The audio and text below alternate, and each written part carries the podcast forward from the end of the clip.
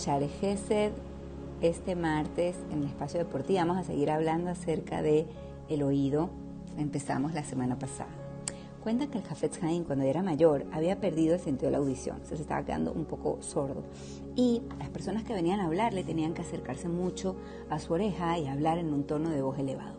Uno de sus alumnos se acercó y le preguntó, Rap, ¿por qué no va al doctor? Lo mejor tiene alguna solución, algún tratamiento o algún aparato, algo que lo pueda ayudar a escuchar mejor.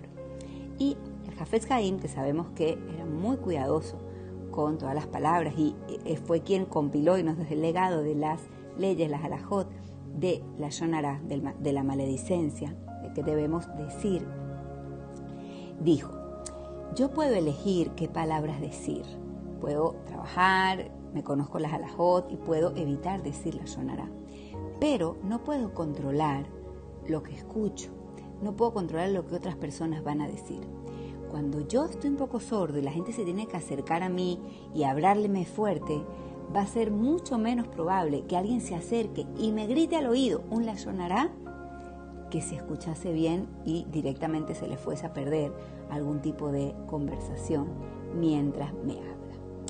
¿Qué aprendemos de aquí? Aprendemos que realmente no podemos controlar todo lo que la gente dice y todo lo que escuchamos. A veces entramos en un lugar donde hay música que no es correcta, a veces eh, pasamos por un sitio y escuchamos palabras o expresiones que no son buenas, pero sí hay una gran cantidad de sonidos, de palabras, de expresiones que podemos controlar, no escuchar. Así que esta semana mis tips son para ti. Rotéate de personas que hablan positivo, que hablan bonito, que no dicen palabras feas, que se expresan de forma correcta y apropiada, que hablan palabras de Torah. Escucha palabras de Torah porque eso purifica los oídos y calma el alma. También recordemos que cuando nuestro oído escucha, es nuestro cerebro el que interpreta. Según el estado emocional en el que yo esté, voy a interpretar lo que me van a decir es importante que si estoy enojada, estoy triste, estoy pasando un momento que no me siento muy bien, no me apresure a hacer juicios acerca de cosas que me dicen porque a veces interpretamos para mal o nos tomamos a pecho o nos tomamos eh, de forma incorrecta algo que una persona nos quiso decir de forma completamente inocente. Y también tenemos que saber que según lo que escuchamos se va a generar pensamiento, en nuestra mente. Esos pensamientos se van a impregnar con la emoción que lo escuchamos y esos pensamientos van a condicionar las acciones que vamos a hacer. Es importante saber qué escuchamos de personas hablando, qué tipo de información metemos en nuestra cabeza, qué tipo de música escuchamos, qué expresiones, ¿por qué?